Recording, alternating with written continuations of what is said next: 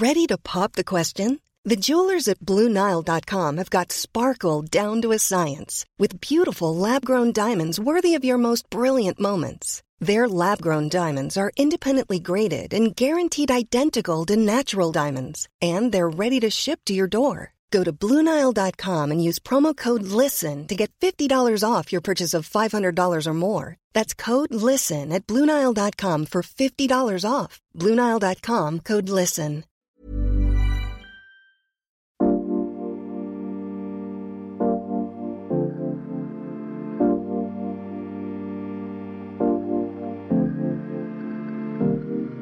Ashrams waren im letzten Jahrhundert der, entschuldigt, heiße Scheiß. Sie dienten vielen Menschen, die dort mit ihren Gurus unter einem Dach lebten, als spirituelle Heimat.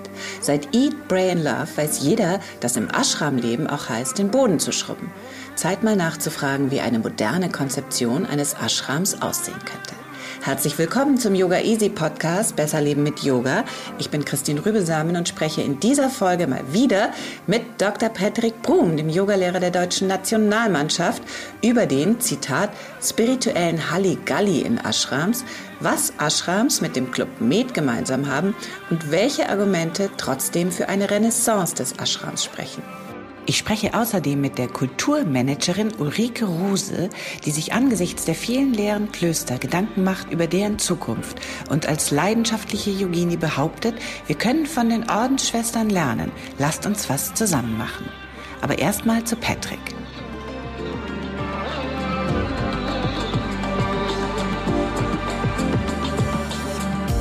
Hallo Patrick.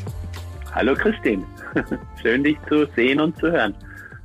Ich möchte mal äh, das Thema unseres äh, letzten Gesprächs aufgreifen. Da ging es um Verbindung.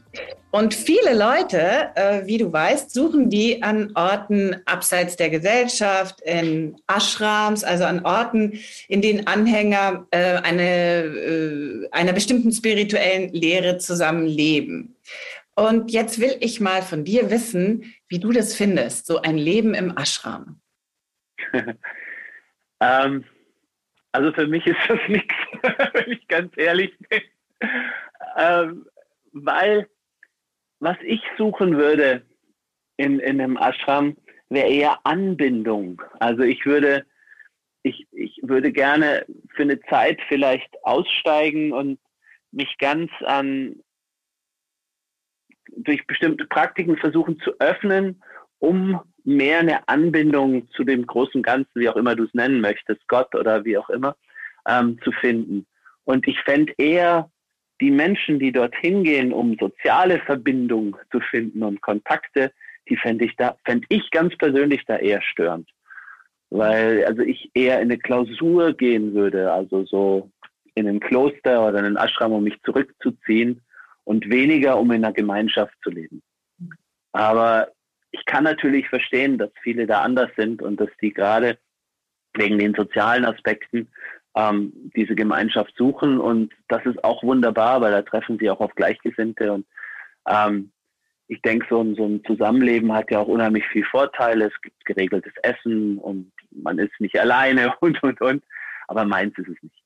Äh, das, was du gerade eigentlich für dich beschreibst, äh, Klausur, mhm äh, auf Lateinisch, aber Ashram ist ein Wort aus dem Sanskrit und ähm, äh, bezeichnet ja ursprünglich Einsiedelei und mhm. auch so etwas wie Askese, also wirklich ähm, Rückzug. Legendäre Ashrams äh, waren äh, mhm. die von äh, Sri Aurobindo, dann ähm, von äh, Bhagwan, äh, respektive Osho, erst in Pune und später in Oregon, dann äh, der in Rishikesh von ähm, Maharishi Mahesh Yogi oder so hieß er. Ja, ja. Wo die, Beatles Besuch, wo die Beatles zu Besuch ja. waren, der Ashram von Shivananda, der Ananda Ashram, den wir beide kennen, außerhalb von mhm. New York. Ja. Wärst du 40 Jahre früher geboren oder noch weiter her, würde man dich da finden? In Rishikesh? Ähm, also ich glaube, ich wäre eher zu Osho. Also ähm, da war, da war richtig was los. ähm, da wurde einfach damals wirklich intensivst ähm, psychodynamisch und dramatisch gearbeitet und Ähm, ich glaube, da hätte ich mal für eine Zeit Bock drauf gehabt. Ich hätte es aber, glaube ich, nicht so gemacht, dass ich dann da gleich für fünf Jahre geblieben wäre oder so, sondern eher, wie es Osho auch immer empfohlen hat, rein und raus, also zurück in die Welt und dann wieder rein für eine Zeit in den Ashram. Ähm, die anderen Lehrer, die du so genannt, genannt hast, Sri Aurobindo, der war mir immer viel zu intellektuell. Ich habe gerade so diese Körperlichkeit bei Osho schätze ich sehr. Ähm, und die, die Ashrams in Rishikesh, wo ich auch war, ja, ist natürlich was anderes, wenn die Meister noch da sind. Aber auch jetzt, so, mich zieht jetzt nichts zur Amma in den Ashram oder so, wo du noch die lebende göttliche Vorbildfigur hast. Ähm, also, ich glaube, außer Osho wäre ich da nirgends groß zu finden gewesen. Mhm. Also, wenn ich dich richtig verstehe, dann ist für dich der Ursprungsgedanke, der, der des Rückzugs und der Klausur und auch sich tatsächlich mal der einer persönlichen Weiterentwicklung ganz und gar zu widmen, zwar attraktiv, aber äh, die Leute sind einerseits störend und auf der anderen Seite findest du aber dann doch diese ähm, äh, auch sehr äh, Klischee-Aspekte äh, moderner Ashrams, die vielen schönen Mädchen, äh, die geregelten Mahlzeiten, so ein fröhlicher Küchendienst, vielleicht der viele Sex. Das findest du aber schon auch nicht schlecht. Habe ich das richtig verstanden? Ähm, ja, da kann ich auch in Club Med fahren oder zum Robinson oder sonst was. Da habe ich das auch alles. Ähm, Nee, also ich würde, ich würde wirklich, wenn ich da hingehe, würde ich gerne intensiv an mir arbeiten. Und das würde ich eben im Osho Ashram finden. Oder das würde ich finden, wenn ich wirklich ähm, in, in eine Einsiedelei gehe, wo es vielleicht einen noch gibt, der am Tag ein paar weise Gespräche mit mir führt, den ich sonst aber nicht sehe und der mir halt immer mal wieder ein bisschen eine andere Praxis gibt, mit der ich dann mich mit mir auseinandersetze, um mich noch besser kennenzulernen. Also das wäre für mich interessant. Aber der, der Halligalli, nein, nein, den brauche ich nicht. den spirituellen Halligalli. Deswegen bin ich auch nie noch mal ähm, nach Pune gefahren oder so, jetzt, nachdem Osho gestorben ist und ich ihn sehr zu schätzen gelernt habe. Ja, da hinter mir ist eine ganze Reihe nur Osho-Bücher ähm, aus, aus der alten Zeit, weil es für mich jetzt einfach das nicht mehr ist, sondern eben jetzt wirklich so ein, so ein, so ein, so ein spiritueller Club Med und das muss nicht sein. Wäre vermutlich anders, wenn es tatsächlich, du hast vorhin ähm, äh, oder vor einiger Zeit mal Ken Wilber erwähnt, äh, mhm. wäre vermutlich anders, äh, wenn du äh, einen Guru hättest. Vielleicht, ja. Aber ich meine, ich habe eine ganze Zeit mit zwei Menschen verbracht, die sich als Guru bezeichnet haben und ähm, je länger ich davon weg bin, desto enttäuschter bin ich eigentlich, dass sie die wirklich wichtigen Sachen mir eigentlich nicht beigebracht haben. ähm, und vielleicht taucht so jemand nochmal in meinem Leben auf, in Person und in Fleisch und Blut und, und ich ändere meine Meinung da völlig. Aber bisher bin ich niemandem begegnet, wo ich, wo ich jetzt ähm, sagen würde, dem dem würde ich jetzt noch mal längere Zeit folgen oder extra dorthin reisen immer wieder, ähm, um, um, um, um diese Person auch als, als leiblichen Menschen zu erleben. Jetzt bin ich neugierig. Was sind denn die wirklich wichtigen Dinge? Du bist bekannt dafür, nicht dogmatisch, nicht ideologisch zu sein. Was ist wirklich wichtig?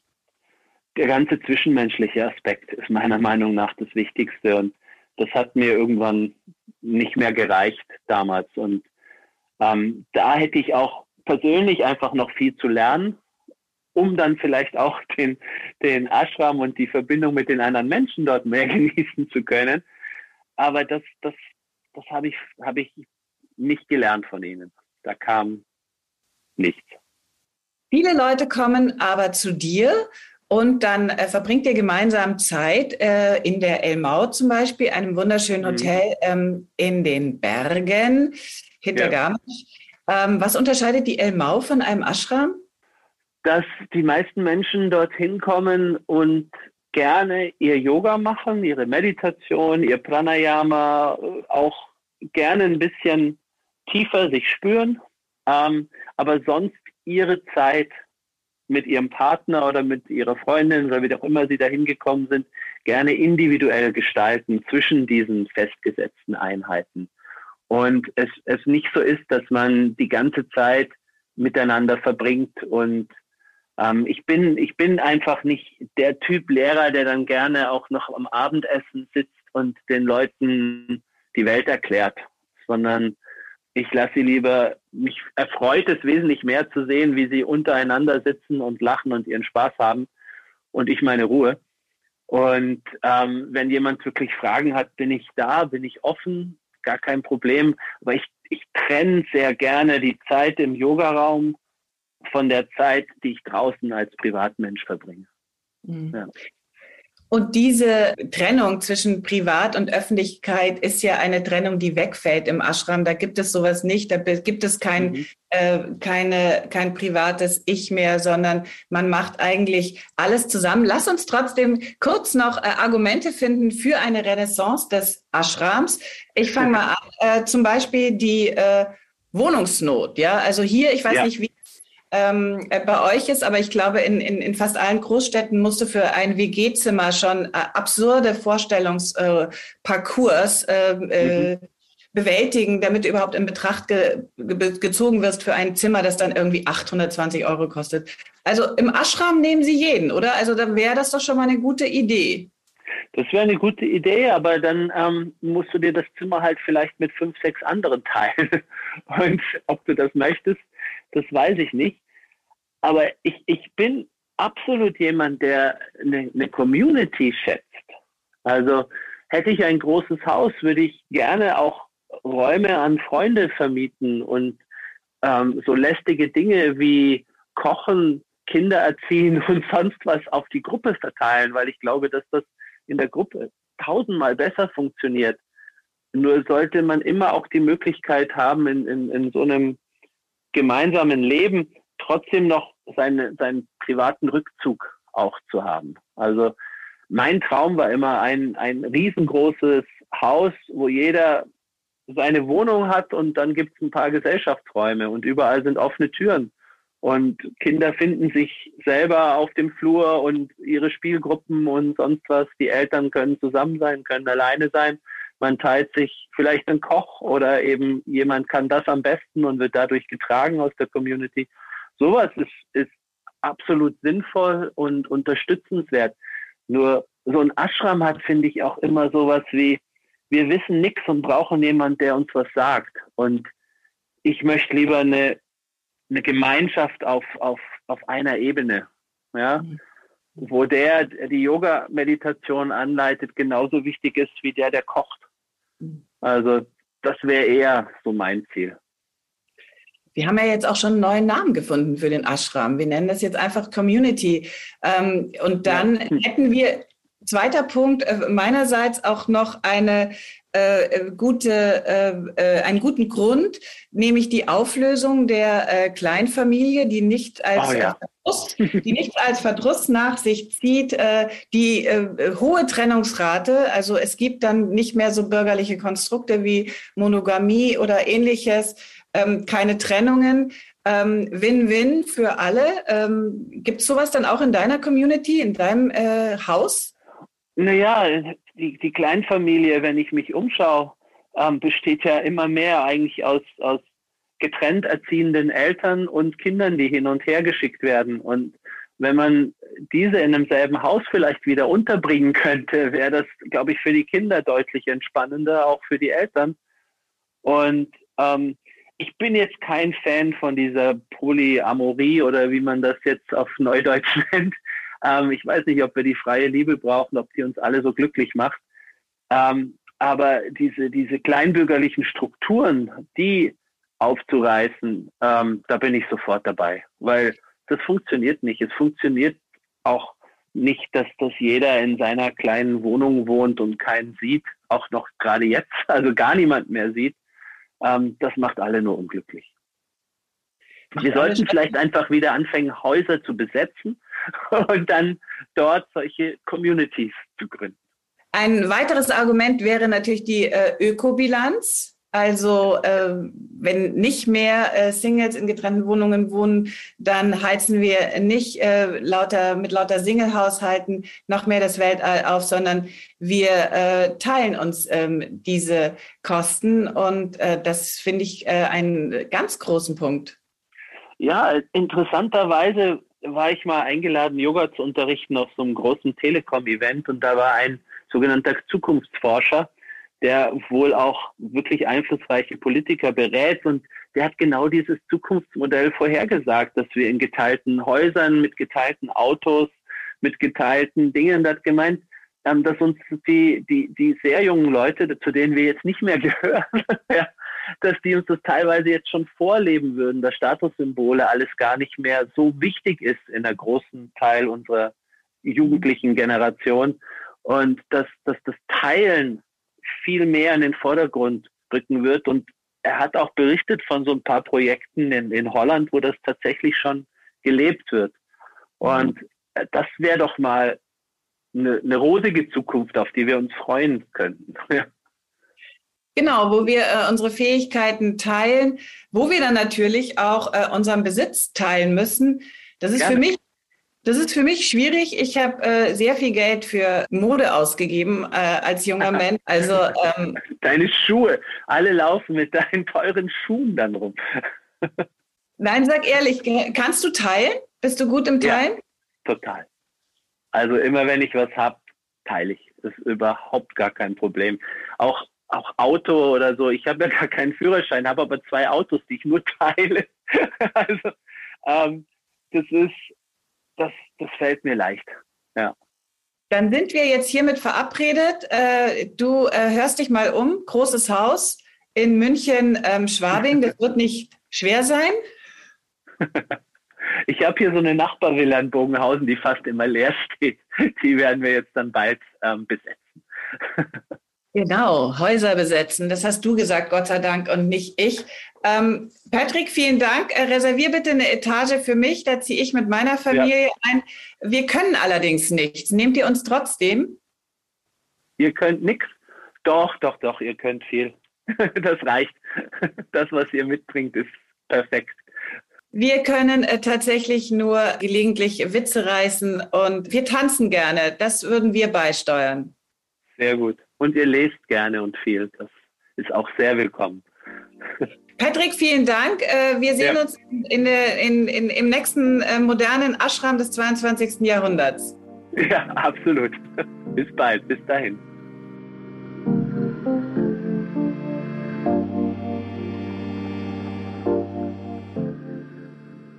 Jetzt zu Ulrike Rose, die mir gleich zum Thema Ashram und spirituelle Heimat eingefallen ist.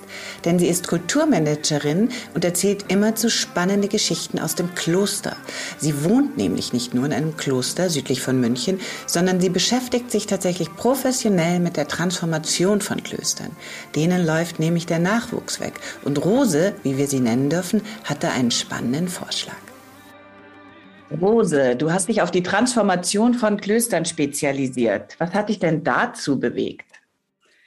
Das erste war, dass mich die Baukultur fasziniert hat. Also ich bin hier nach Schledorf gekommen und habe dieses wunderbare Kloster kennengelernt und habe auch gesehen, dass die Schwestern nebenan äh, ein Austragshaus, wie man hier in Bayern sagt, gebaut haben, das kein Denkmal ist. Und im Endeffekt habe ich mich dann auch für dieses Thema engagiert, weil es mir auch um die Baukultur geht.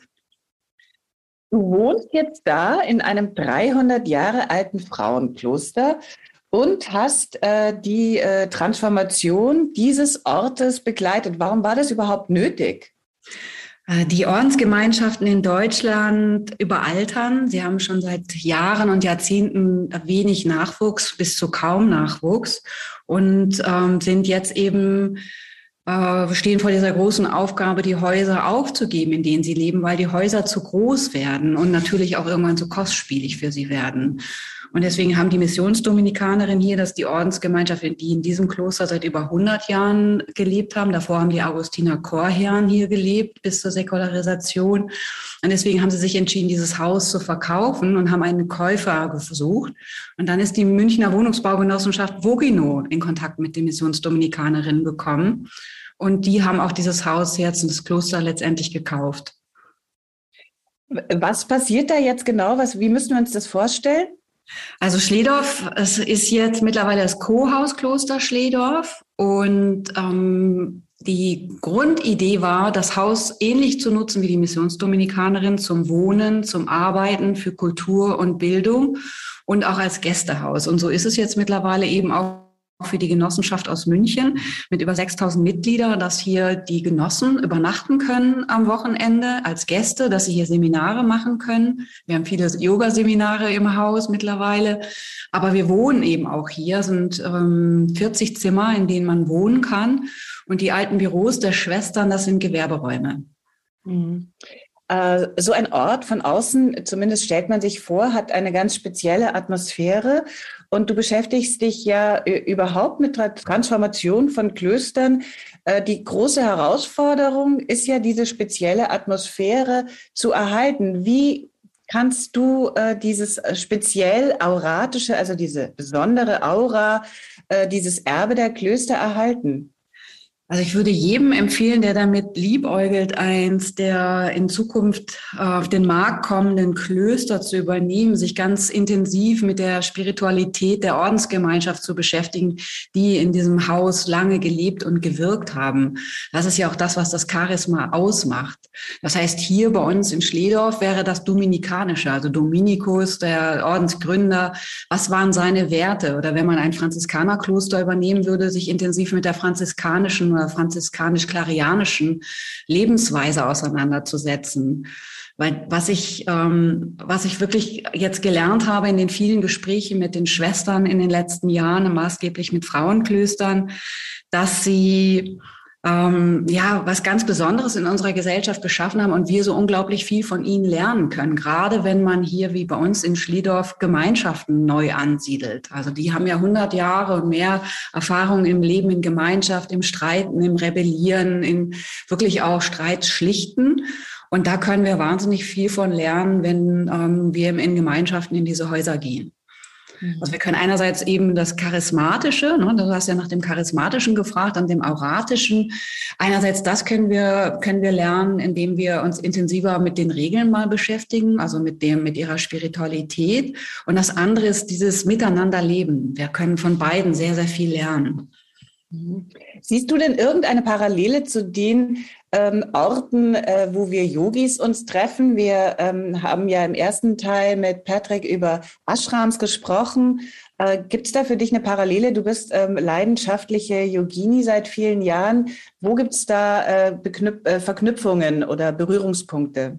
Ja, da sehe ich eine große Chance für die Ordensgemeinschaften, die schrumpfenden, weil ich so wahrnehme, dass, ne, dass wir, wir Yoginis und Yogis irgendwie immer mehr und mehr werden. Mittlerweile gibt es in jedem kleinen Ort mittlerweile ein Yoga-Studio. Die VHS bietet das an. Also das ist sozusagen aufgepoppt und überall, was ich so in den letzten zehn Jahren beobachtet habe. Und auf der anderen Seite haben wir hier die schrumpfenden Mitglieder einer Ordensgemeinschaft. Und ich sehe da eine große Chance, sich ja miteinander in Kontakt zu bringen und zu verknüpfen, weil wir weil wir sehr ähnlich herangehen. Also das Thema der Meditation beispielsweise. Ne? Das machen die Schwestern, das machen die Brüder, das machen wir Yogis.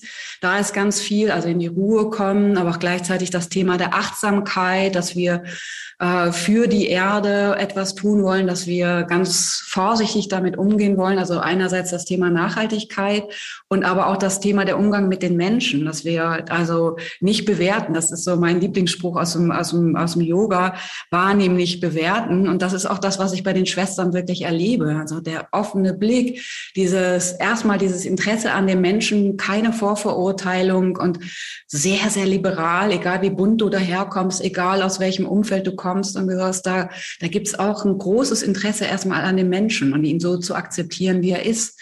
Dann gibt es irre viele Gemeinschaften, äh, Gemeinschaftsähnlichkeiten, äh, würde ich es mal so sagen, aber die Berührungen sind noch nicht wirklich da. In Aus- und ein paar Klöster haben ja auch Yoga-Kurse. Das ist dann aber eher wie so ein Beleghaus im Seminarbereich.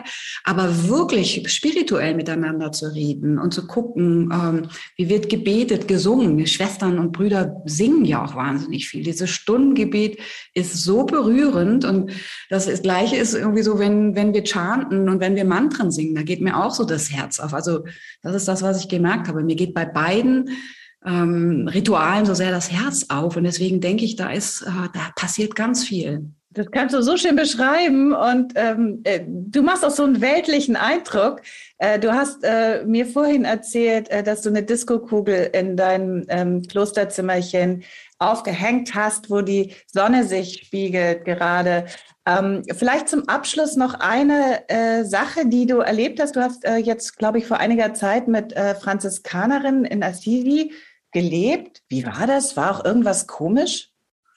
Also das war, ich arbeite ja seit, seit knapp vier Jahren mit Ordensgemeinschaften, aber das war die erste Woche, die ich jetzt über Silvester mit äh, Franziskanerinnen verbracht habe. Eine Woche lang jeden Morgen die Laudes gebetet und abends mit der Vesper aufgehört, jeden Tag eine Eucharistiefeier und wir haben natürlich auch zusammen gekocht und gegessen. Und das Besondere war für mich nochmal wirklich zu erleben, was heißt denn franziskanisch? Die eine Schwester hat lange in Berlin gearbeitet, in Kreuzberg mit vielen Drogis und Alkis und ähm, hat da unglaublich tolle Erfahrungen gemacht mit Tiger Lily, hat sie mir erzählt, wie sie da zusammengelebt haben.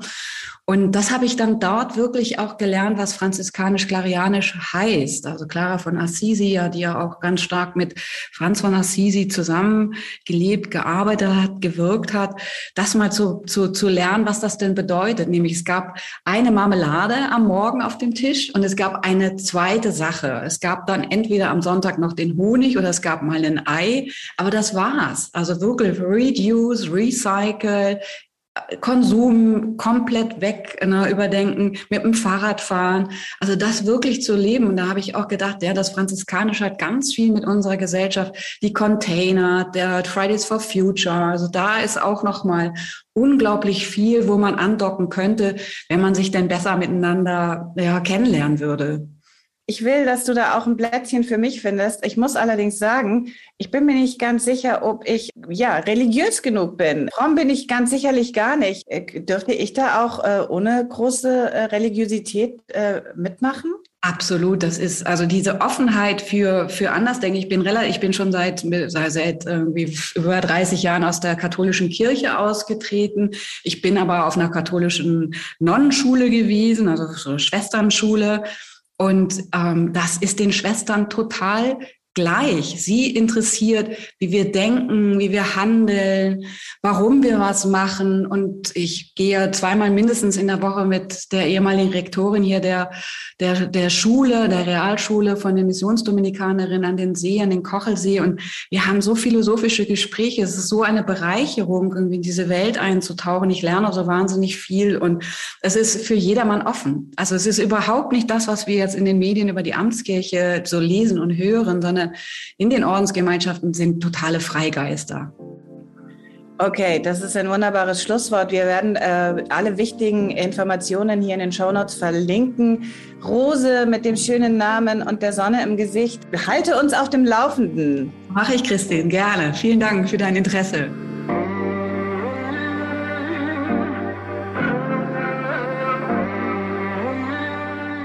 Zum Thema Mantra, Singen und Meditation kannst du alles bei uns im Magazin nachlesen. Wenn du jetzt Lust hast, deine Yoga-Praxis wieder aufzunehmen, empfehle ich dir das Programm Zurück zu deiner Yoga-Routine in sieben Tagen mit Patrick Broom. Geh dazu einfach auf Yoga Easy mit dem yogaeasy.de slash Podcastgutschein. Danke, dass du den Yoga Easy Podcast Besser Leben mit Yoga hörst. Abonniere ihn, um keine neue Folge zu verpassen und lass uns über eine Bewertung auf Apple Podcasts und Spotify wissen, wie er dir gefällt.